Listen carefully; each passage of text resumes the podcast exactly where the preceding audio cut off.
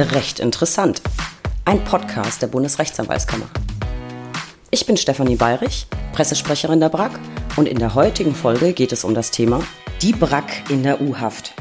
Ich begrüße euch alle recht herzlich zur aktuellen Ausgabe unseres Podcasts. In den kommenden Wochen gibt es ein spannendes Strafrechtsspecial und heute starten wir mit der ersten Ausgabe. Wenn ihr diese Folge hört, ist schon Januar. Jetzt gerade ist es aber noch Dezember, die besinnliche und ruhige Zeit zwischen Weihnachten und Silvester. Und was macht die Bayerisch? Hockt in U-Haft. Ja, okay, nicht so, nicht so ganz. Ich sitze aber in der JVA Moabit.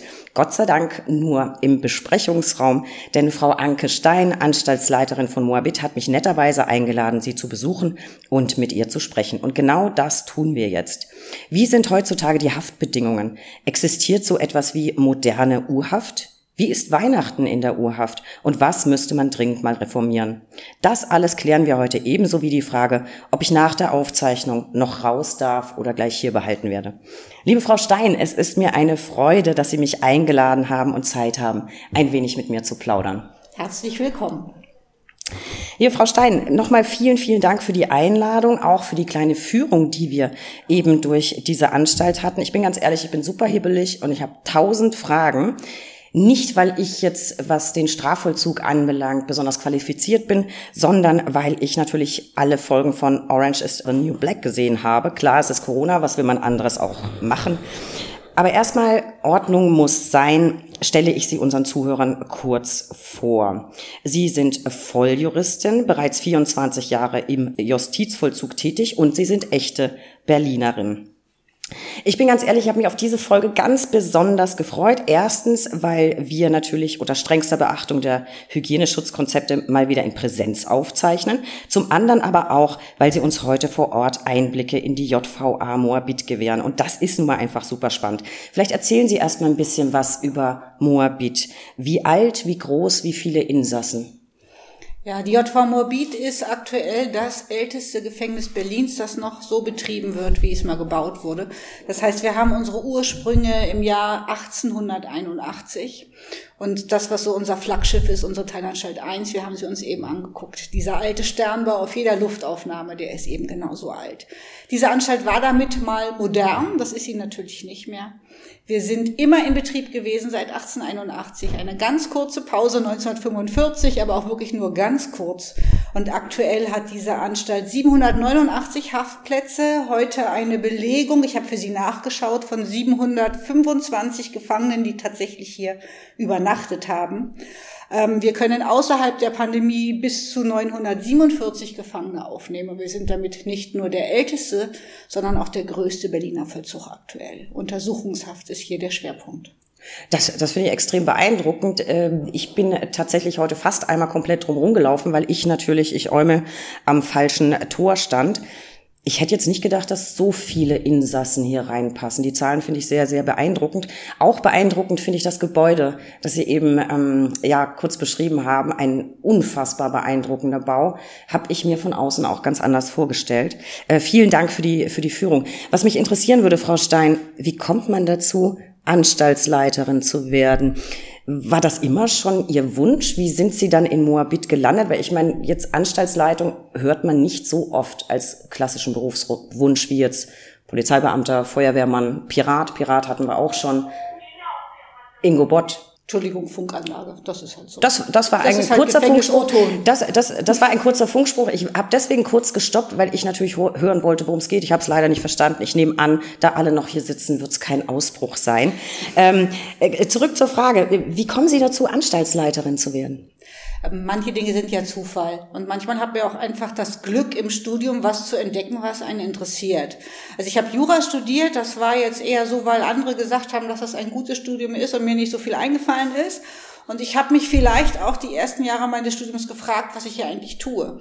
Aber ähm, da ich ja schon so alt bin, hatte ich ja noch das Glück, dass an Universitäten damals noch ähm, Jugendstrafrecht, Kriminologie und Strafvollzug als Wahlfachgruppe gelehrt wurde. Hatte ich auch. Ja? Ja. Bei Herrn Professor Eisenberg hier an der TU, nee, an der FU, Entschuldigung. Nee, in, in, in Bonn. Aber ich hatte okay. auch Kriminologie und ich fand es super spannend. Genau. Und das war es einfach. Also das war der erste Moment im Studium, wo ich das Gefühl hatte, dass ich das echt auch bewusst tue, was ich da tue versuche, mir das in den Hirn, ins Hirn zu tun äh, im Studium. Und ähm, das war's. Ja. Also ich habe, das hat mich irgendwie durch die durchs erste Staatsexamen gerettet. Ich habe da als wissenschaftliche Mitarbeiterin dann an dem Lehrstuhl gearbeitet, anschließend für eine Zeit und dachte mir so, auch Mensch, wenn der Vollzug mal sucht, dann gehst du dahin.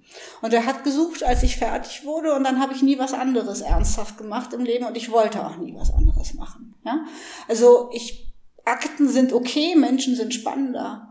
Und ich glaube, die Grundvoraussetzung dafür, im Justizvollzug als Juristin zu arbeiten, ist, dass man sich für Menschen interessiert. Ja, für die Gefangenen, aber auch für die Bediensteten. Und wenn man lieber Menschen als Akten mag, aber aus Zufall Jura studiert hat, dann ist das perfekt. Aus Zufall Jura studiert, äh, studiert finde ich auch sehr schön. Aber dass Sie für den Beruf brennen, das habe ich eben im Vorgespräch schon recht deutlich gemerkt. Und ich glaube, das wird im weiteren Verlauf dieses Interviews auch noch bei den Zuhörern ankommen. Frau Stein, Sie sind ja nun eine Frau. Die Insassen hier in Moabit sind männlich. Wie ist denn so die Verteilung unter den Vollzugsbeamten? Sind das auch eher Frauen oder eher Männer? Und ist es komisch, sich als Frau hier zu beweisen und durchzusetzen? ich fange mal hinten an. Also sich zu beweisen und durchzusetzen als Frau im Justizvollzug, das ist nicht komisch, das ist ganz einfach. Also ich, wir gehen hier auch ansonsten durch die Welt und wir treffen auf Männer und manche sind äh, erzogen und manche auch nicht. Also als ich noch jünger war, hatte ich das Gefühl, an der Baustelle vorbeizulaufen ist manchmal wirklich anstrengender als durchs Gefängnis zu laufen ja, um es mal äh, so plakativ auszudrücken. Nein, also wir sind, wir verkörpern den Staat, also auch als Frauen und natürlich als Frauen im Vollzug. Von den Dienstkleidungsträgern, also den Beamten des Allgemeinen Vollzugsdienstes, sind im Männervollzug äh, nicht 50 Prozent Frauen, ja, auch in dieser Anstalt nicht. Da sind wir immer so bei Werten zwischen 35 und 40 Prozent in den Anstalten, was einfach auch daran liegt, dass bestimmte Tätigkeiten nur Männer ausüben können. Sie möchten sich auch nicht ähm, mit, also kontrollieren lassen am Flug Flughafen von einem Mann und der fässt ihn den Schritt. Genauso ist das hier auch. Unsere Gefangenen, wenn sie männlich sind, lassen sich auch nicht so gerne von weiblichen Bediensteten in den Schritt fassen und wir tun das auch nicht. Also um es mal klassisch ne, so auszudrücken. Bestimmte Aufgaben dürfen bei Männern nur Männer vollziehen. So, da werden wir keine Parität kriegen und wollen wir auch nicht.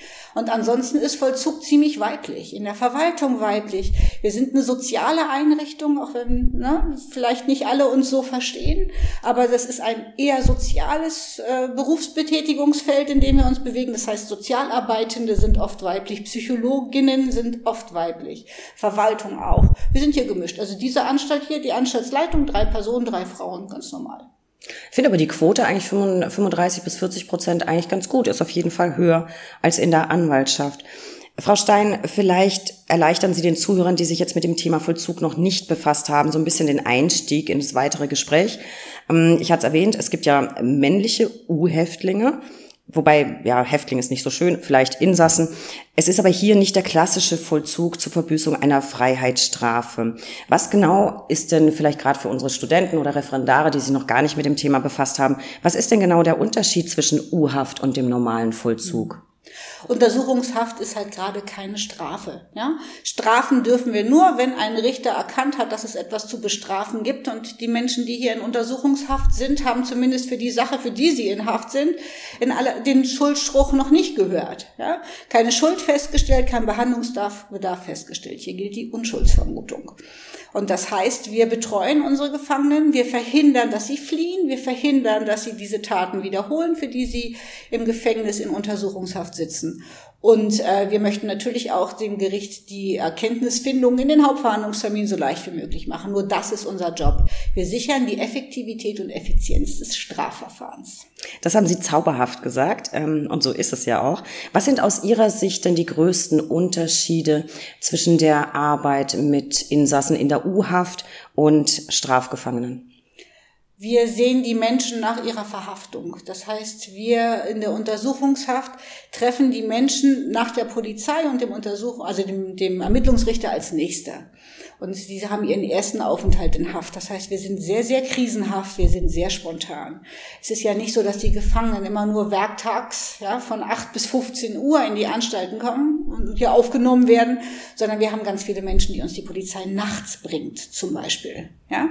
Weil dann einfach mal ähm, der, die, der Untersuchungsrichter geguckt hat und ähm, der Haftraum in der Gefangenensammelstelle geräumt wird. So, ja? Und ähm, das heißt, wir sind krisenhaft. Wir haben die Menschen aus ihrem Leben herausgerissen in dem Moment, wo sie zu uns kommen, wie auch immer das Leben ausgesehen hat. Und wir sind niemand, der sagen kann, äh, wie lange jemand bei uns bleibt. Die Untersuchungshaft ist kurzweilig, ja. Und da hat man einen Haftprüfungstermin, kommt man in Freiheit, Ende der Untersuchungshaft. Oder ein Verfahren zieht sich ewig, man macht das über Jahre, man geht noch in Revision, ja, bleibt man sehr lange. Und ähm, deswegen ähm, sind wir ein Ort, an dem die Gefangenen sich eher nicht so sehr mit ihrer mittleren Zukunft auseinandersetzen, sondern eher mit der Gegenwart. Wie komme ich durch den Prozess? Was mache ich mit meinem Verteidiger, mit meiner Verteidigerin? Ja, wie, wie kriege ich das meinem Sohn erklärt, dass ich jetzt nicht zur Einschulung gehen kann oder was auch immer? Es ist eher spontan. Es ist nicht auf Dauer. Es ist nicht auf Behandlung ausgerichtet. Sehr gut, ich glaube, dann kann man sich jetzt ein bisschen mehr darunter vorstellen. Hm, Sie sagten gerade Haftgrund. Was ist Ihrer Erfahrung nach der häufigste Haftgrund, aus dem U-Haft angeordnet wird? Fluchtgefahr. Es ist mit Abstand die Fluchtgefahr. Und gerade bei kleineren Delikten ist es eigentlich immer die Fluchtgefahr. Es ist, ähm, wenn man in Deutschland keinen festen Wohnsitz hat, dann kommt man deutlich leichter in Untersuchungshaft, als wenn man hier einen festen Wohnsitz hat. Und das ist überall so. Hm, verstehe. Sie sagten eben Unschuldsvermutung, das ist ein ganz, ganz wichtiges äh, Stichwort. Die Untersuchungshaft soll ja eben gerade keine vorweggenommene Strafe sein und eigentlich soll auch das Ermittlungsverfahren ja möglichst schnell durchgeführt werden. Ich meine, spätestens nach sechs Monaten soll dann auch überprüft werden, ob die Urhaft noch rechtmäßig ist. Wie lange aus Ihrer Erfahrung raus dauert denn die U-Haft tatsächlich durchschnittlich? Wie sieht's da in der Praxis aus? Auf dem Papier liest sich das ja jetzt erstmal ähm, ja alles relativ beschleunigt. Also der Durchschnitt klingt auch toll, weil der Durchschnitt liegt immer so zwischen drei und vier Monaten. Länger ist Untersuchungshaft nicht im Durchschnitt. Ähm, das liegt aber auch daran, dass viele Untersuchungshaften einfach mal nach 14 Tagen enden. Ja, auch alles, was so beschleunigtes Verfahren ist, zum Beispiel, ja, geht nach 14 Tagen. Oder durch die Haftprüfungstermine, die dann anberaumt sind. Ähm, die längsten, der längste Aufenthalt in Untersuchungshaft aktuell in dieser Anstalt dauert sieben Jahre. Wow. Da ist zweimal Revision dabei, aber es sind sieben Jahre. Das ist unvorstellbar lang. Das ist, das ist in der Tat unvorstellbar lang. Wie lang war die kürzeste, kürzeste Urhaft? Ein Tag. Also von einem Tag bis zu sieben Jahren. Äh, das ist in der Tat ein, ein weites Feld daran anknüpfend, was mich auch interessieren würde, welchen Grund hat das, dass die Insassen in der U-Haft in der Regel entweder in komplett eigenen Anstalten oder zumindest in getrennten Abteilungen untergebracht werden? Hat das vollzugstechnische oder eher organisatorische Gründe? Das hat gesetzliche Gründe. Wenn im Untersuchungshaftvollzugsgesetz aller Länder immer drin steht, dass äh, Untersuchungshaft alles vermeiden muss, was den Anschein einer Strafe hervorruft, dann ist auch klar, dass Untersuchungsgefangene mit Strafgefangenen nicht zusammen wohnen dürfen. Es ist ein ganz anderes, ein, ein ganz anderer Hintergrund, warum man in Haft ist. Ja? Und deswegen wird es voneinander getrennt gehalten. Verstehe. Das hat bestimmt auch viele Zuhörer interessiert. Was uns auch interessiert, Frau Stein, was sind denn genau die Aufgaben einer Anstaltsleitung? Was, was machen Sie den ganzen Tag? Also wenn ich es nicht ernsthaft beantworte, dann sage ich, ich mache, was ich will. Ja, weil wenn man eine Anstalt leitet, eine Behörde, dann hat man ja ganz viele Menschen, die alles andere machen müssen. Ne? Ich kann ja alles delegieren, also fast alles. Ich kann nicht delegieren, wenn ich an Bedienstete dieser Anstalt Schusswaffen innerhalb der Anstalt aushändigen möchte was ich niemals täte. Also insofern ist da auch kein Risiko, dass jemand anders das tun muss. Aber sonst ähm, kann das auch immer jemand anders machen. Im Ernst heißt das aber, dass ich eine Behörde leite, so komisch das klingt. Und zwar eine Behörde, die eine normale Verwaltungsstruktur hat, die daneben eine Betreuungsstruktur hat und bei der die Menschen, für die wir als Behörde äh, gemacht sind, übernachten. Ja, also so ein bisschen was ähm, ja, von von Beherbergung. Es ist Beherbergung, es ist inhaltliche Konzeptionierung, es ist Personaleinsatz, es ist Personalausstattung, es ist Bauplanung. Es sind ganz viele Dinge. 140 Jahre in dieser Anstalt. Was meinen Sie, was hier schon rumgebaut wurde? Ja, also eigentlich alles, was entweder alles, was ich will oder alles, was kein anderer machen möchte. Können Sie sich aussuchen. Klingt auf jeden Fall sehr abwechslungsreich und vielfältig. Frau Stein, würden Sie sagen, im Vergleich zum normalen Strafvollzug, geht es in der U-Haft strenger zu oder eher gechillter? Hier ist nichts gechillt, wenn ich ganz ehrlich bin. Also Untersuchungshaft ist der krisenhafteste Moment für jeden einzelnen Menschen, der hier übernachten muss. Ja, da ähm, ist schon kein Platz für Chillen. Und ähm, Wir haben die Auflagen von den erkennenden Gerichten. Wenn Sie sich ähm, Unterbringungsersuchen, also Aufnahmeersuchen angucken, wenn Sie sich angucken, unter welchen Bedingungen Gefangene in Untersuchungshaft geführt werden, wenn wir über Verdunklungsgefahr zum Beispiel reden, dann heißt das, dass wir Menschen zum Teil so betreuen, dass sie nur uns sehen ja, dass wir in Tatkomplexen Täter voneinander trennen müssen. Und wenn so eine Anstalt wie Moabit, Sie haben ja gesagt, wenn Sie, als Sie rumgelaufen sind, haben Sie nicht gedacht, dass hier so viele Menschen reinpassen, ja. Und wenn auf so einem engen Gebiet 17 Menschen voneinander getrennt werden müssen, so beispielsweise, was eine normale Größenordnung noch ist, dann können Sie sich vorstellen, wie eng jeder Einzelne davon begleitet wird, damit er den anderen jeweils nicht trifft. Und das ist total einschränkend. Wir sind strenger als Strafvollzug. Wie läuft denn so, vielleicht können Sie uns mal mitnehmen, wie läuft denn die Aufnahme eines neuen Insassen ab? Was sind so die einzelnen Schritte, wenn man bei Ihnen als Neuankömmling aufläuft? Da gibt's ja zwei Möglichkeiten in Berlin. Entweder man kommt gleich durch den unterirdischen Gang vom Kriminalgericht rüber, dann hat man sich einen längeren Aufenthalt bei der Polizei gespart. Oder man kommt aus dem Tempelhofer Dampf, aus der Gefangenensammelstelle, zu allen Zeiten des Tages. Und dann wird man in der JVA Morbid erstmal in einem sogenannten Zugangsbereich untergebracht. Da arbeitet besonderes Personal, das weiß, wie das so ist, wenn man frisch von der Straße oder frisch von der Wohnung ins Gefängnis kommt. Äh, wir machen Suizidscreening, ja, so schnell wie möglich mit den Gefangenen, um zu gucken, wie sind die Krisen. Wir klären, ob Familie informiert werden muss, ob Haustiere zu versorgen sind, was jetzt eigentlich ganz krisenhaft ist. Und ähm, gucken, dass die Gefangenen vielleicht die erste Nacht erstmal in Ruhe verbringen. Ja? Es wird auch noch nichts irgendwie an großen Prozederes gemacht am ersten Tag erstmal ankommen. Dann sieht man am nächsten Tag erstmal einen Arzt, eine Ärztin, ganz dringend. Jeder Gefangene kriegt eine medizinische Versorgung. Wir gucken, ob wir ansteckende Krankheiten, jetzt mal jenseits von Corona, ja, bei den Gefangenen haben, damit sie erstens äh, selber betreut und behandelt werden können und zweitens nicht einschleppen.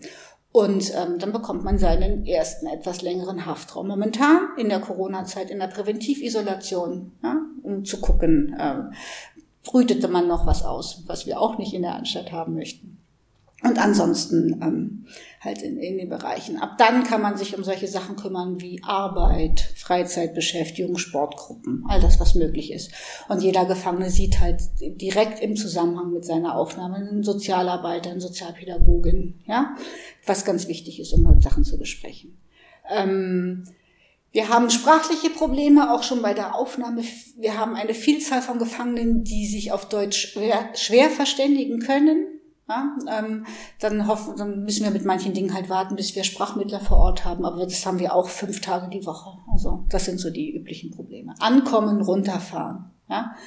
Erstmal das Gefühl auch haben, dass einem nichts Böses widerfährt, weil wir tun nichts Böses. Wir sind weder Strafe noch sind wir Last. Das finde ich extrem beeindruckend. Das ist, da habe ich noch nicht drüber nachgedacht. Ich dachte, na ja, gut, man kommt jetzt hier an, gut, wahrscheinlich wird man untersucht, ein bisschen aufgeklärt, aber dass sogar nachgefragt wird, ob jemand benachrichtigt werden soll oder ob Haustiere zu versorgen sind, habe ich mir keine Gedanken drüber gemacht. Finde ich ähm, sehr, sehr beeindruckend.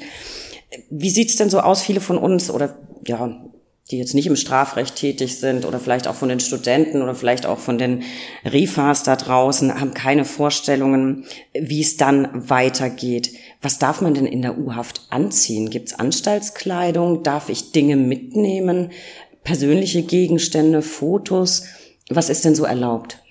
Ähm, in der Untersuchungshaft wird nur Privatkleidung getragen, es sei denn, es gibt besondere organisatorische und Sicherheitsgründe, dass wir jetzt anordnen würden. Es muss Anstaltskleidung sein. Es gilt ja Unschuldsvermutung, ja. Und wenn man unschuldig ist, warum darf einem jemand anders sagen, was man anzieht? Ja, das käme überhaupt gar nicht in Frage. Haftraumausstattung ist ein interessantes Thema. Da steht in der Unter Untersuchungshaftvollzugsgesetz das gleiche drin wie in den Strafvollzugsgesetzen, eine, eine persönliche Ausstattung in angemessenem Rahmen. Ja? Das heißt, man ist in dem Dilemma, dass alles, was man hier einbringt, auch noch kontrolliert wird von Leuten. Wir machen ja regelmäßig Haftraumkontrollen, natürlich machen wir die. Und das heißt, alles, was hier eingebracht wird ins Gefängnis, werden auch andere Menschen in die Hand nehmen, nämlich Bedienstete dieser Anstalt. Und das heißt, es beschränkt sich dann sehr häufig auf ein paar Fotos, wenn man sie dann bekommt von der Familie. Ja? Briefe, die sich, die geschrieben werden, die aufgehoben werden. Aber wir haben auch gegen Nippes in gewissem Umfang überhaupt gar nichts. Die meisten Gefangenen besitzen aber gar nicht so viel, dass sie es gerne auch noch in die U-Haft brächten. Hier hm. ist schon auch Armut. Ja, das kann ich mir gut vorstellen. Sie sprachen eben ein ganz wichtiges Thema an Pandemie. Sie haben jetzt schon gesagt, es gibt so eine vorsorgliche Isolation. Hm, was wird denn da im Vorfeld äh, geprüft? Es ist ja jetzt nicht jeder Neuzugang geimpft. Wird das erst überprüft, welchen Impfstatus und wird dann auch noch getestet, Schnelltest, PCR? Wird jeder isoliert vorsorglich oder gibt es da gewisse Möglichkeiten, um, um diese Isolation herumzukommen? Ja, das erste, was wir machen, ist nach dem Impfstatus zu fragen. Ähm, wir fragen auch deshalb zuerst, weil es leider manchmal etwas dauert, bis wir eine fundierte Antwort bekommen können, denn wir verlassen uns auf eine Aussage natürlich nicht. Ja, jeder Gefangene wird im Zusammenhang, übrigens auch Geimpfte, im Zusammenhang mit ihrer Aufnahme werden alle Gefangenen erst einmal PCR getestet. Ja, wir machen uns, schaffen uns einen Überblick und sie kommen für ungefähr eine Woche in besondere Bereiche, die Präventivisolation heißen. Das heißt, da leben dann die Gefangenen miteinander, die ungefähr zur selben Zeit aufgenommen wurde. Das ist auch kein Einzelvollzug, da sind auch Freistunden, Haftraumtüren offen, aber der Personenkreis ist halt noch begrenzt. Ja?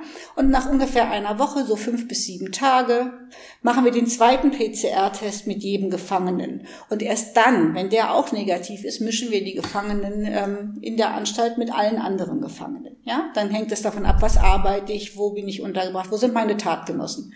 Da spielt dann Pandemie bei der Unterbringung keine Rolle mehr. Ja?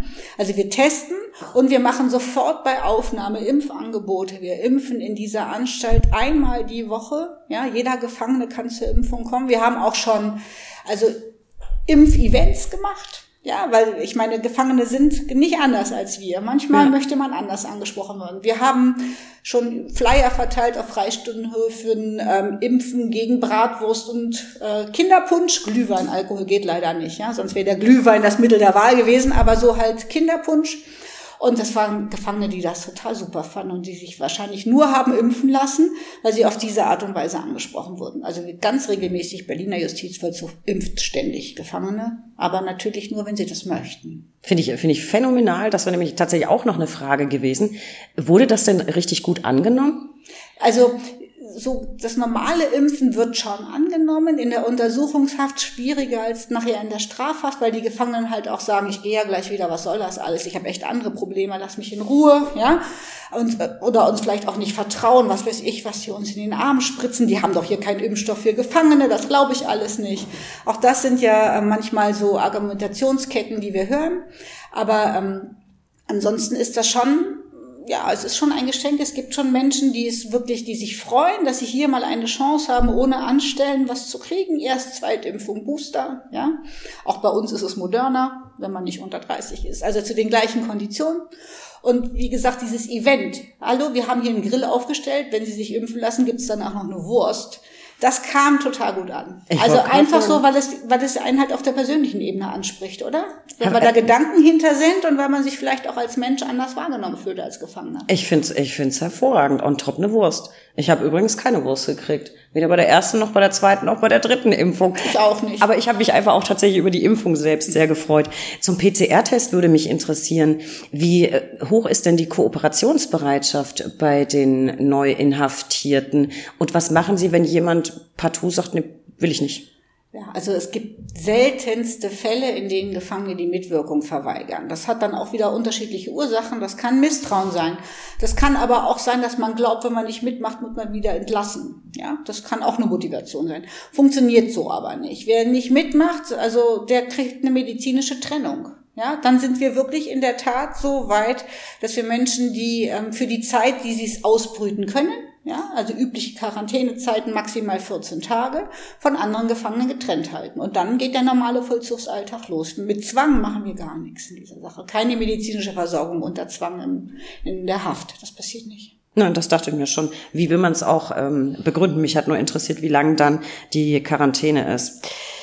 So, der neue Insasse ist jetzt in seiner Zelle, hat im schlimmsten Fall die Anfangsisolierung hinter sich gebracht. Beschreiben Sie mal, wie sehen denn die Zellen in Moabit aus? Wie groß sind die und was ist da genau drin?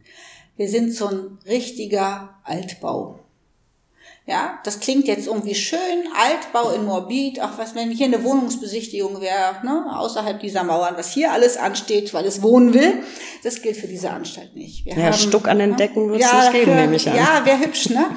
Also ich bin ja schon froh, wenn ähm, wenn der Fußboden ganz ist. Nein, ganz so schlimm ist es nicht. Also wir sind, wir pflegen unsere Anstalt, wir sind ein wirklich gepflegter Altbau, übrigens auch unser Motto, ne? gepflegter Altbau, beste Lage. Das ist durchaus ähm, ähm, so, wie wir uns sehen. Aber wir sind nicht hell in den Hafträumen und wir sind auch zum Teil sehr eng, auch wenn wir wirklich alles versuchen. Wir belegen ab siebeneinhalb Quadratmetern Hafträume, ja, das ist so die Grenze, die auch das Verfassungsgericht noch akzeptiert. Wir, also lieber so ab acht, aber manchmal, je nach Belegung, ist auch mal ein bisschen was kleiner. Ansonsten sind Hafträume so bis zehn Quadratmeter groß. Ähm, Doppelhafträume, die wir einzeln, in Einzelfällen auch haben, die sind alle saniert, die sind alle sehr schön, haben dann so 22, 24 Quadratmeter. Das lässt sich aushalten mit abgetrenntem Nassbereich. Aber sonst ist es so, wie man sich's vorstellt. Tisch, Stuhl, Bett, Regal.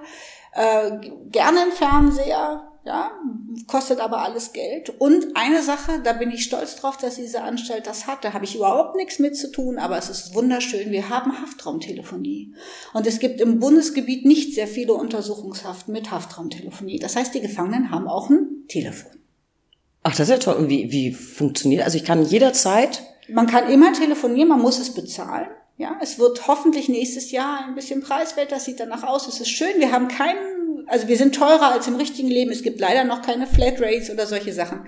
Aber man kann telefonieren, ohne total arm zu werden, zu jeder Zeit, die man möchte, wenn man genug Geld hat. Und in der Untersuchungshaft halt über so ein Whitelist-Prinzip. Das heißt, wir schalten zehn Nummern plus Verteidiger frei.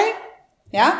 Und in der Strafhaft ganz üblich, ruf doch an, wen du willst. Ja, und wenn du mit irgendwas Missbrauch machst, dann wird eine Nummer gesperrt. Aber bei uns ah. ist halt, man muss die Nummern anmelden. Whitelist, okay. Das wäre mhm. nämlich meine nächste Frage Aber gewesen, weil da, dazu hätten sich diverse Nachfragen ergeben. Wenn jeder zu jeder Zeit jeden anrufen darf, hätte ich äh, ein, eine, eine spannende Situation gefunden.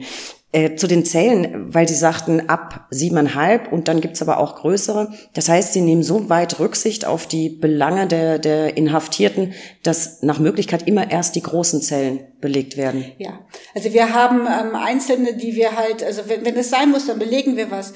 Ähm, aber also die schöneren sind immer zuerst weg, ist doch klar. Ja, also und notfalls auch dadurch, dass Gefangene sagen, kann ich nicht diesen Haftraum haben. Ja? Wir, verlegen, wir belegen gleichmäßig in dieser Anstalt, damit auch das Personal gleichmäßig zu tun hat. Wenn wir mal unter 100 Prozent sind, also sind wir nicht so oft, wir sind schon immer ziemlich voll, aber wenn wir Platz hätten, dann würden wir es gleichmäßig belasten.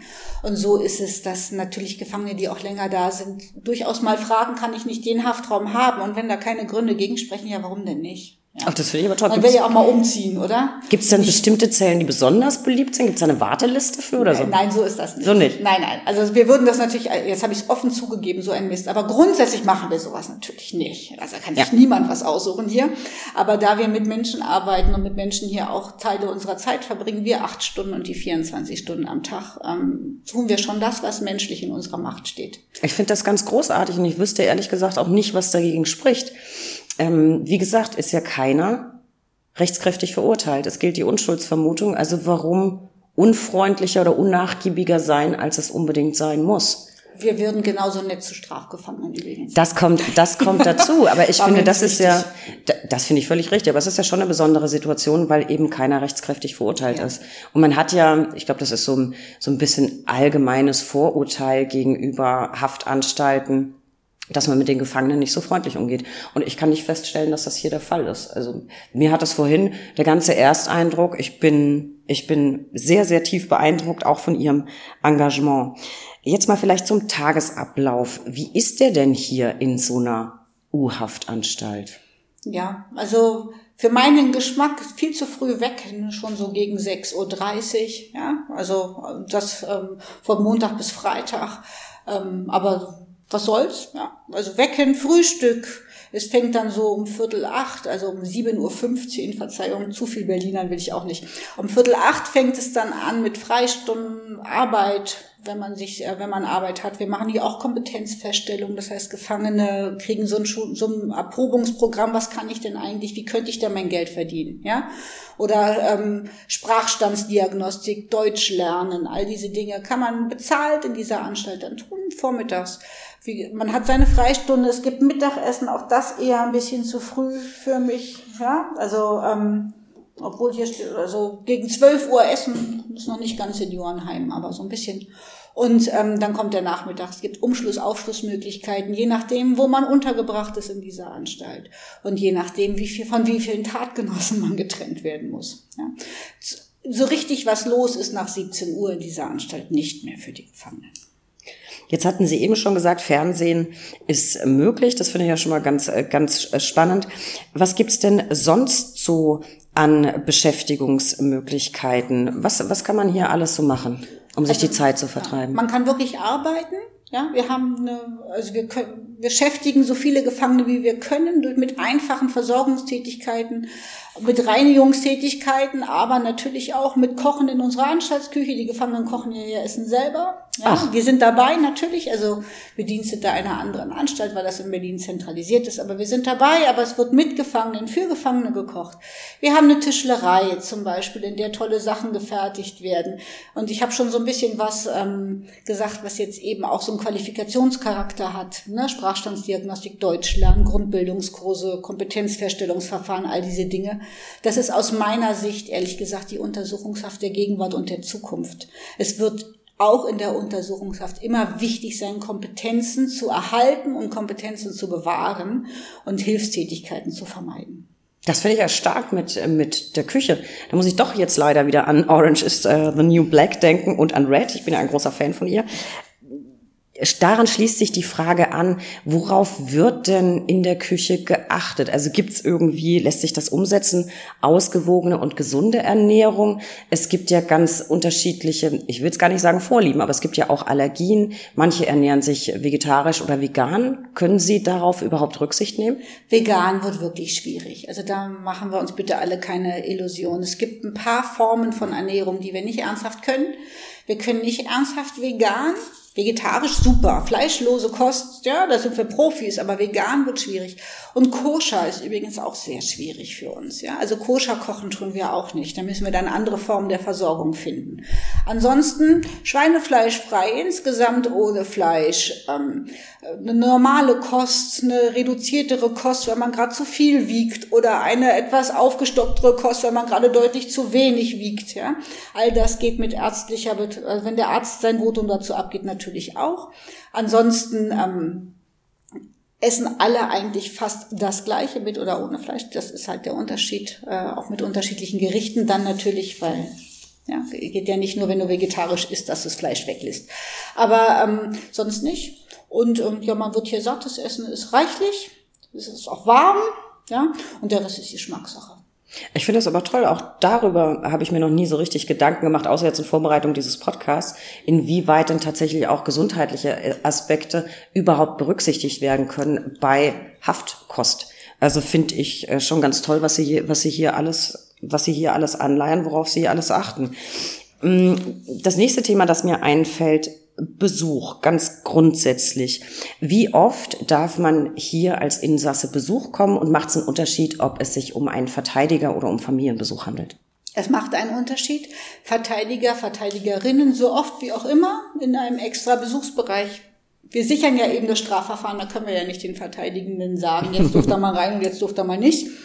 Und ähm, ansonsten, das ist das Untersuchungshaft-Besuchskontingent dasselbe wie in der Strafhaft, ja. Zweimal im Monat eine Stunde, also und eine Stunde extra für Kinder.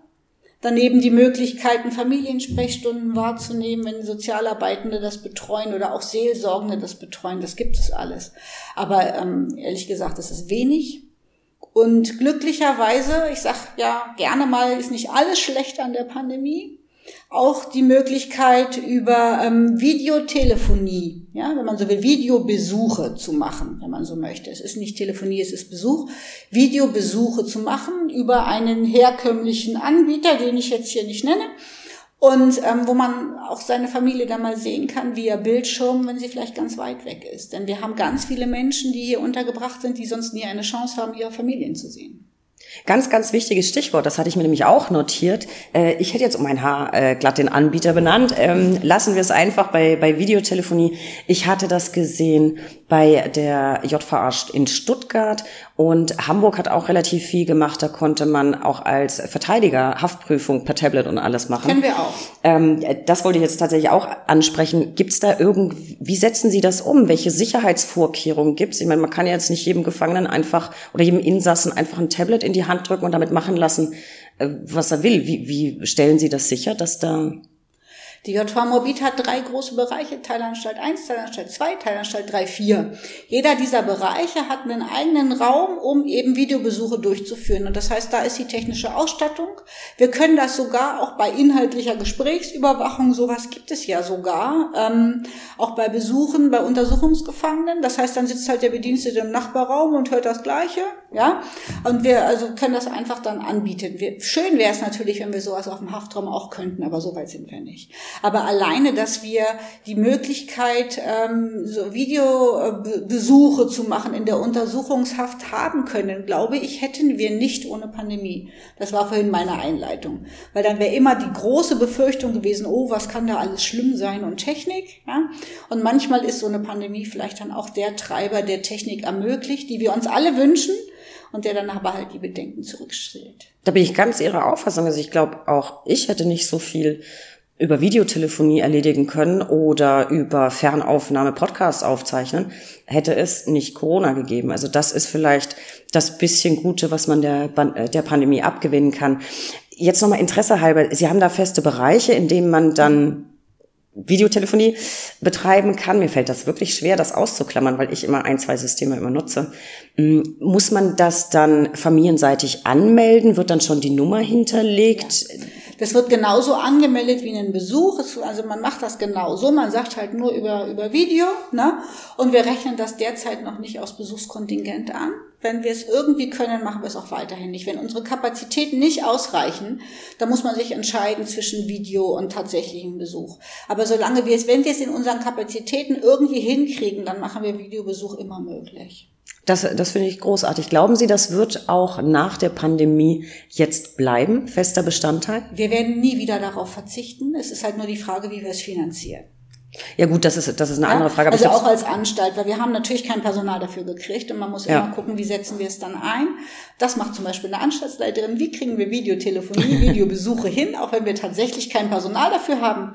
Aber ähm, wir wollen das. Es ist so wichtig. Ich, ich glaube auch, dass es sehr wichtig ist und ich finde es ein ganz, ganz großer Fortschritt.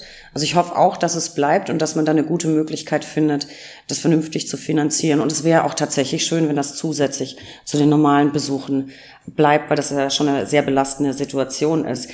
Was mir dabei einfällt, wenn man jetzt tatsächlich Videotelefonie machen kann, theoretisch kann man auch ähm, jederzeit telefonieren, wenn man möchte. Gibt es dann heutzutage überhaupt noch großartig eingeschmuggelte Handys? Nein, ja natürlich jede Menge. Trotzdem? also ganz, ganz viel. Ja, also für alles, auch, was nicht auf der Whitelist steht. Für alles, was man irgendwie noch so haben muss. Und ich meine, wer telefoniert denn im richtigen Leben? Ja, also ich meine, wir können halt, wir geben halt keinen WhatsApp. Kein WhatsApp im Gefängnis, na, da brauchst du schon ein Handy. Braucht man ein Handy. Ja, finde find ich persönlich auch. Aber das hat mich interessiert. Ich bin, Sie sehen mir es nach, Frau Stein. Das ist jetzt so ein bisschen Gossip, aber all das will ich natürlich unbedingt hören und die Zuhörer auch. Was sind denn ansonsten die häufigsten unerlaubten Gegenstände, die so eingeschmuggelt werden? Also Telefone toppen alles, okay? Es gibt nichts, was, also Mobiltelefone, wie viele wir davon finden, die noch nie einen Gefangenen gesehen haben, weil sie einfach auch über die Mauer fliegen, ja? Die sind ja nicht kritisch, weil die haben wir ja gefunden und wir haben schon jeder ein eigenes, wir brauchen die nicht. Und ähm, das wird ja einfach mit die Mauer gemacht. Ja, ja, ja. Hm. Ja, ja, aber das ist doch gut. Alles, was auf diesem Weg in diese Anstalt kommt, da ist doch dann offensichtlich, dass andere Wege nicht so ausreichend vorhanden sind, wenn man dieses Risiko eingeht, oder? Gut. Also Telefone ist schon das häufigste. Ansonsten, es gibt nicht viel, was man im Gefängnis nicht bekommt, was man auch draußen bekommt. Also sehen Sie es mir nach, ich darf das sagen, Frauen sind schwierig. Das, das passiert nicht. Ja, aber Drogen, ja, teuer, schwierig reinzubekommen, aber nicht ausgeschlossen. Ja. Und äh, ansonsten, was, was will man so? Wir haben volle Pension, also man kriegt sein Essen, man kann wohnen, man kann seine Kleidung auch auf normalem Wege in dieser Anstalt bekommen. Das sind dann schon Sachen, die der Versorgung dienen und die man hier nicht bekommt. Und das sind Handys und Betäubungsmittel, Schmerzmittel. Ja, wenn Abhängigkeiten sind. Ähm, medizinische Versorgung, wie gesagt, ist äh, gut und ist sehr gut gewährleistet. Aber das heißt ja nicht, dass man nicht vielleicht doch was anderes haben möchte, als was der Arzt verschreibt. Ja, abs absolut. Äh, das finde ich jetzt tatsächlich hochspannend. Und wenn wir jetzt schon dabei sind, Fernsehklischees abzuhaken, wie oft gibt's denn Ärger unter den Insassen. Das ist hier vielleicht nochmal was anderes als im Strafvollzug, aber es gibt ja schon so ein bisschen Freizeit und Schließzeiten. Hm, wie oft kommt es denn zur Auseinandersetzung und wie gehen denn dann die Vollzugsbeamten damit um? Wie deeskaliert man sowas? Es kommt zur Auseinandersetzung. Ja, es ist die Frage, welches Gewicht haben die Auseinandersetzungen? Einmal auf der auf der Treppe gerangelt, das ist häufiger. Ja, eine Ohrfeige verteilt, ein Faustschlag. Auch das kommt vor. Das sind ne, sehr häufig, also wir gehen dazwischen, wir haben Alarm, wir gehen dazwischen, die Bediensteten lösen es auf, wir ermöglichen immer Anzeigen zu stellen, wir disziplinieren körperlich übergriffiges Verhalten natürlich auch. Das heißt, wir bestrafen es als Anstalt so ein bisschen wie halt Erziehungsberechtigte. Ne? Und ähm, das machen wir alles. Meistens ist es allerdings so, dass die Gefangenen in der Tat gar nicht wissen, was wir von ihnen wollen, weil das war jetzt eine normale Auseinandersetzung, nur uns hat's gestört. Ja?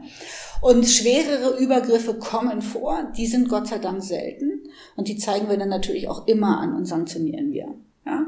Ähm, wir halten Menschen gegen ihren Willen auf engen Raum fest ja, sie begegnen Menschen, denen sie nicht begegnen wollen und sie kommen nicht alle, aber einige von ihnen aus einem sehr gewaltlastigen Setting. Das heißt mit eigenen Täter und mit eigenen Opfererfahrungen. Und damit gibt es natürlich körperliche Auseinandersetzungen und auch Übergriffe. Es gibt wenig, was nicht aufgrund von aktuellem psychischen ähm, Krankheitsverhalten, nenne ich es jetzt mal, unfachmännisch, ähm, gibt es wenige Angriffe auf Bedienstete ja, aus psychotischen Schüben heraus oder so, ja, aber so gezielt, nein. Es ist ja auch eine extrem belastende Situation. Ich kann mir nur versuchen auszumalen, wie das ist, wenn man dann plötzlich hier als Neuzugang aufläuft. Da möchte ich gleich auch noch mal drauf kommen auf die psychische Belastung. Jetzt vielleicht noch mal mit Blick auf die Pandemie würde mich sehr interessieren, Frau Stein. Glauben Sie, die Pandemie hat die Haft oder die U-Haft für die Insassen hier deutlich verschlimmert oder fühlt man sich vielleicht wegen der Isolation, der man ja hier sowieso ausgesetzt ist, vielleicht ein bisschen geschützter? Haben Sie da irgendwas wahrgenommen? Ist es hier drin schlimmer oder weniger schlimm als draußen? Es ist im Gefängnis immer schlimmer als draußen, glaube ich. Ja? Und hat die Pandemie hier das Haftleben, den Haftalltag verschlimmert? Ja, also äh, wenn wir sowas haben wie Präventivisolation, und das heißt, dass wir sehr langsam mit den Gefangenen starten, bis wir ihnen wirklich alle sozialen Kontakte in der Anstalt ermöglichen, die wir so hätten, ja, dann ist das schon eine Verschlimmerung. Wir haben aber ein großes Augenmerk darauf, nur so ein, nur das einzuschränken, was wir wirklich müssen und vielleicht auch immer wieder etwas anzubieten, ja. Wie zum Beispiel dieser Videobesuch. Das ist ja ein zusätzliches Angebot, ja die Möglichkeit in der Präventivisolation wirklich sofort ferngucken zu können. Das ist schon auch etwas, was wir auf der Angebotsseite haben, um diesen, die Einschränkung auszugleichen. Wir sind sicherlich nicht lockerer geworden innerhalb der Pandemie, weil wir jetzt auch noch Übertragungsrisiken im Blick behalten müssen. Wir müssen ja unsere Gefangenen davor schützen, sich vor anderen anzustecken, deren Gesellschaft sie sich nicht ausgesucht haben. Ne? Und deswegen, ja, es ist eher strikter geworden. Wir erklären aber alles, was wir tun. Das haben wir von Anfang an in dieser Anstalt hier in der Pandemie so gemacht. Und das heißt, die allermeisten Gefangenen verstehen uns sehr gut, die wissen, was wir tun und die unterstützen uns auch darin. Ja, und deswegen, also vielleicht sind wir ein bisschen enger zusammengerutscht, aber auch das ist ja Ausdruck dafür, dass man nicht gerade lockerer geworden ist, oder? Nee, absolut. Auch wenn man emotional näher beieinander ist. Ja, ich glaube, das sind zwei, zwei völlig unterschiedliche Auswirkungen. Wie sieht's denn aus in, in Zeiten von Corona, Infektionsschutz, Gesundheitsschutz? Sie haben ja da extrem strenge Auflagen, die Sie zu erfüllen haben. Wie sieht's denn da so, so aus mit Dingen wie Sport? Geht das überhaupt noch? Darf man das noch in kleinen Gruppen? Wie sieht's damit aus? Also ich meine, wir machen jetzt halt Sport in Winterkleidung, ne? weil wir machen Sport draußen und wir machen Sport drinnen mit 2G. So ist halt die Lage in Berlin. Wir haben keine Möglichkeit. Wenn man es positiv betrachtet, dann ist äh, das 2G-Prinzip für den Sport eine Impfmotivation. Hm. Was bei den kurzen Aufenthalten in der Untersuchungshaft halt nur begrenzt hilft, ja. ja. Aber wir gucken, dass wir Alternativangebote machen. Dann spielen wir halt draußen Fußball, meine Güte, ja. Da reicht uns ein Test. Und dann ist halt ein bisschen kalt, dann läuft man halt ein bisschen schneller. Und trotzdem hat man mal frische Luft und man sieht mal andere Nasen, das ist vielleicht auch ganz schön. Also wir gucken, dass wir bestmöglich alles zur Verfügung stellen, was uns der Gesetzgeber noch zur Verfügung lässt. Ich bin ganz ehrlich, Frau Stein, Sie gewähren mir heute völlig neue Einblicke in die Urhaft. Ich habe mir vieles ganz anders vorgestellt. Ich bin sehr beeindruckt, wie viel Gedanken Sie sich machen und was Sie alles versuchen umzusetzen. Und daher vielleicht etwas ketzerisch. Also ich, ich sehe gerade hier vieles so viel moderner, als ich es mir vorgestellt habe. Wie ist es aus Ihrer Perspektive? Kann man sagen, wir haben moderne U-Haft? Das ist eine Definition, die schwer zu treffen ist. Ne? Wir haben moderne Untersuchungshaftvollzugsgesetze. Berlin hat ein sehr modernes zum Beispiel. Das finde ich sehr schön, also sehr zeitgemäß, sehr zugewandt, den Menschen in den Mittelpunkt stellen. Das ist alles toll.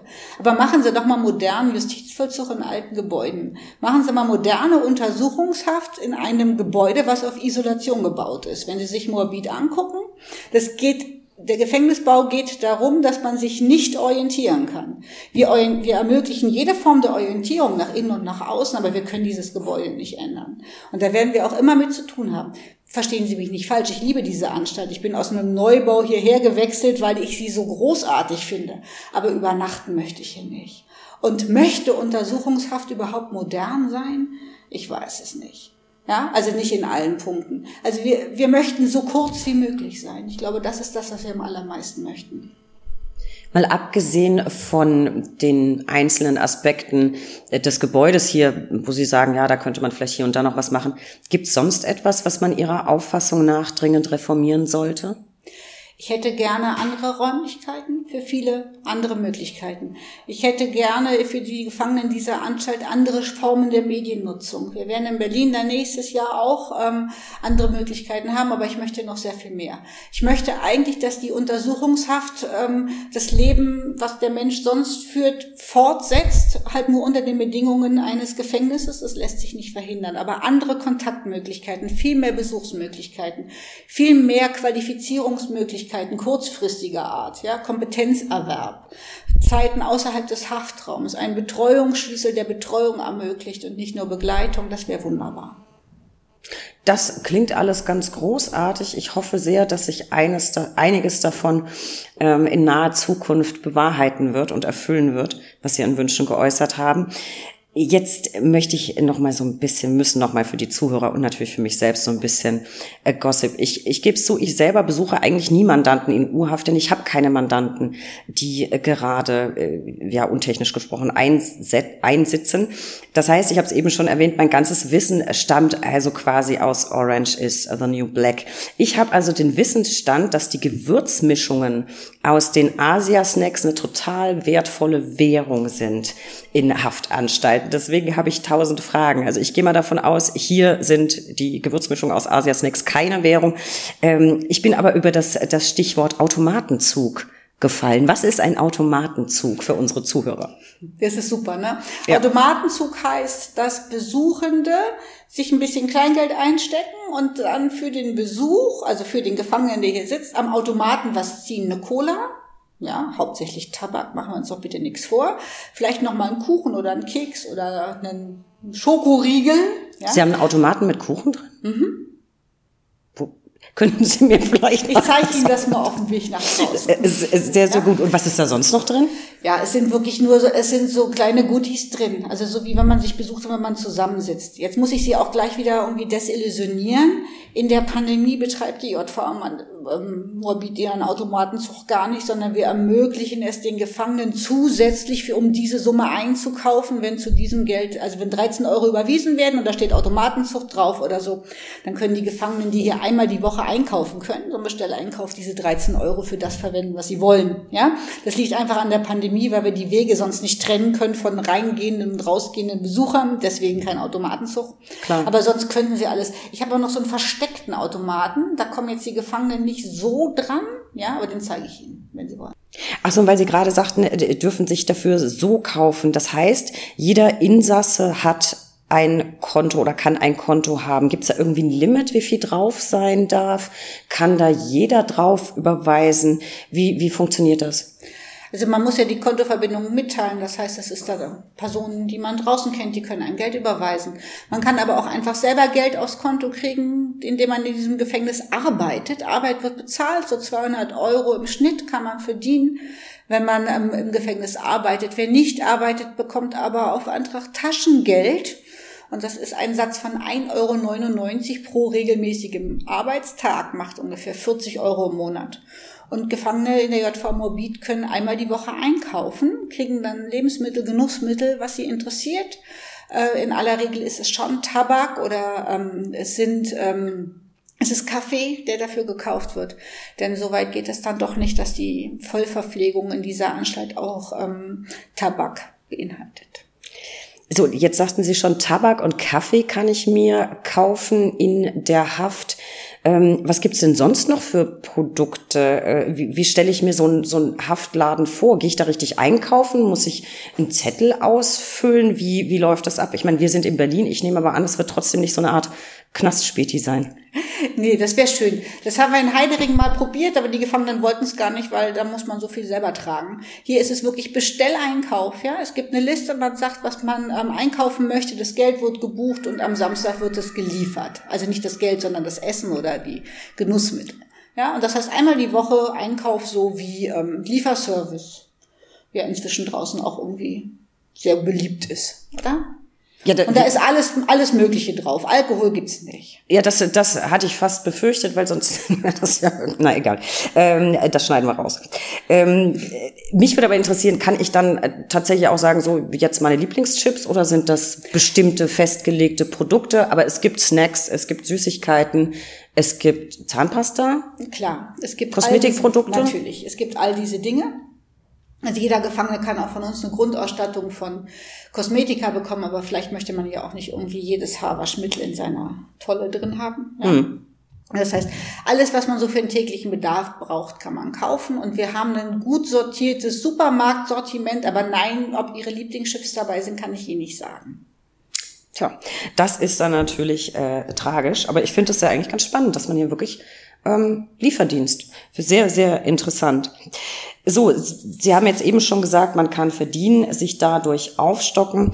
Das, was man hier zur Verfügung hat, was mich jetzt noch interessieren würde, Sie sprachen vorhin auch von Qualifizierung. Was gibt es da im Moment? Weil die, die Aufenthaltsdauer ist hier ja stark begrenzt. Also hier geht es wirklich um Statusermittlung, wenn wir um Kompetenzfeststellung gehen und auch um Statusermittlung in der Sprachkompetenz, Sprachstandsdiagnostik, also wie gut sind die Deutschkenntnisse, welche Förderprogramme können wir vielleicht auch bei einer längeren Zeit, wenn jemand bleibt, noch anfangen. Ja? Und ähm, Ansonsten sind es, wir haben Hilfstätigkeiten, die wir ausüben, natürlich. Wir haben auch einzelne Betriebe, in denen man arbeitet, schneidert oder tischlert zum Beispiel. Und ähm, das ist das, was halt so bleibt. Es sind keine Ausbildungen, die wir ermöglichen. Das ist dann erst in der Strafhaft möglich. Und ähm, es ist halt, es ist Beschäftigung ja, und es ist eine niederschwellige Qualifizierung, die wir anbieten. Auf jeden Fall tun Sie an vielen Fronten was für die Insassen. Was mich jetzt noch interessieren würde, so ein bisschen über die Auswirkungen der Pandemie in psychologischer Hinsicht haben wir schon gesprochen. Ich würde aber gern Corona noch ein bisschen ausklammern und noch mal ein bisschen ernsthafter werden. Die Haft ist ja eine enorme psychische Belastung. Was macht die Haft mit den Insassen? Welche psychologischen Auswirkungen, Effekte nehmen Sie am häufigsten wahr? Es ist es ist schon eine Vereinsamung, nicht? Man wird aus dem Leben herausgerissen und es geht einfach draußen weiter. Es ist eine sehr unsichere Situation in der Untersuchungshaft. Komme ich frei? Wann komme ich frei? Äh, wann, wann habe ich Verhandlungen, wie läuft das alles? Ich habe meinen Verteidiger vielleicht noch gar nicht gesehen, meine Verteidigerin. Mache ich das jetzt über Pflichtverteidigung oder habe ich genug Geld und zahle das hier auch noch irgendwie anders? Ja? Wie geht das alles weiter? Hat meine Frau eigentlich zu Hause geschlafen oder ist die schon ne, eine Wohnung weitergezogen? Das sind alles Dinge, die hier natürlich umtreiben. Und das heißt, das können wir nur betreuen. Wir machen Krisenmanagement vom ersten Tag an mit verschiedensten Fachdiensten, Sozialarbeitende, PsychologInnen. Ja, das wären so die klassischen Berufsgruppen. Jeder Bedienstete dieser Anstalt aber ist Gesprächspartner. Der Gruppenbetreuer auf Station, der allgemeine Vollzugsdienst, der kriegt es als erstes mit. Ja, wenn er die Haftraumtür öffnet oder sie und dann, wir sehen uns täglich, wir wissen, wenn wir uns verändern. Stellen Sie fest, dass die psychischen Belastungen vielleicht auch ein Stück weit von der Jahreszeit abhängen? Also ich meine, wenn ich jetzt an mich selber denke, ich gucke aus dem Fenster raus, im November alles ist grau, traurig, im Dezember, so wie jetzt momentan auch. Ist das im Winter schlimmer und vielleicht sogar an Weihnachten, das ist ja nochmal ein ganz besonderes Fest, besonders schlimm? Wir haben keine aktuellen Erlebnisse, dass es gerade zu diesem Zeitpunkt jetzt schlimmer wäre, aber es fühlt sich für mich auch schlimmer an. Also das Klima im Gefängnis ist schon zwischen den Jahren ein bisschen anders als sonst. Sie haben selber bemerkt, wie ruhig es bei uns ist. Mhm. Vielleicht ist diese Ruhe auch Ausdruck von einer besonderen Privatheit im Moment, aber vielleicht auch von einer besonderen Dunkelheit. Glücklicherweise ähm, haben wir so haben wir diese Bilanz Momente zum Ende des Jahres mit wirklichen Auswirkungen bei den Gefangenen gar nicht so häufig, wie wir sie immer befürchten. Aber wenn ich ganz ehrlich bin, aus, als Anstaltsleiterin bin ich froh, wenn wir Mitte Januar haben. Ja, dann wird es heller, dann geht es bergauf und dann fühlt es sich vielleicht auch für mich selber nicht mehr ganz so bedrohlich an, dass ich nicht in die Köpfe von den Gefangenen reingucken kann und vielleicht auch nicht immer weiß, ob sie sich vielleicht gerade genauso trist fühlen, wie es draußen ist. Also was ich eben bei unserer kleinen Führung besonders bedrückend fand, das war eigentlich auch eine Frage, die ich mir notiert hatte für Sie. Ich wollte Sie nämlich fragen, ob es hier ein bisschen was Weihnachtliches gibt in Moabit. Ich habe es jetzt gesehen. Ja, Sie haben einen Weihnachtsbaum ich fand das tatsächlich besonders bedrückend. Also wenn man so durch den Zellenblock ähm, mal durchschauen kann und sieht dann einen Weihnachtsbaum, das hat mich schon irgendwie sehr stark berührt, muss ich, muss ich ganz ehrlich sagen. Gibt's denn sonst noch was Besonderes an Weihnachten? Machen Sie was Spezielles? Ja, also es gibt Essen, was die Gefangenen lieben, natürlich. Ja, jeder möchte an Weihnachten oder an Feiertagen gut essen. Das haben wir hier auch gemacht. Es gibt Gottesdienste. Ja, das, der Herr Weihbischof war dieses Jahr hier in dieser Anstalt, weil auch Gefängnisse ähm, für den Klerus durchaus interessante Orte sind zu Hochfesten. Ja, auch zu Recht und Gott sei Dank. Ähm, wir haben Umschluss, das heißt, die Gefangenen können sich gegenseitig besuchen an den Weihnachtstagen, aber es ist auch hier eher ruhig und besinnlich. Wir haben Videobesuche zugelassen, das Besuchszentrum selber war zu. Und es ist schon, man ist schon ein bisschen zurückgeworfen. Und deswegen, ja, ich finde den Weihnachtsbaum auch bedrückend, aber stellen Sie sich vor, Sie gehen Heiligabend durch diese Anstalt und Sie haben gar keinen Weihnachtsbaum. Das ist noch bedrückender. Um Gottes Willen, ja, das fände ich auch keine, keine Alternative. Nur in dem Moment ist mir das so besonders, also hatte ich das Gefühl, es wird mir besonders bewusst, dass sich eine meiner Fragen, die ich Ihnen später stellen wollte, sowieso schon erledigt hat. So, wenn Sie sagen besonderes Essen, was gab's denn an Weihnachten? Wir hatten Heiligabend Fischragout mit Gemüsestreifen. Das klingt ganz schrecklich. Das finde ich auch. Aber ich weiß, dass die Gefangenen traditionell dieses Essen lieben. Also es muss sehr lecker sein.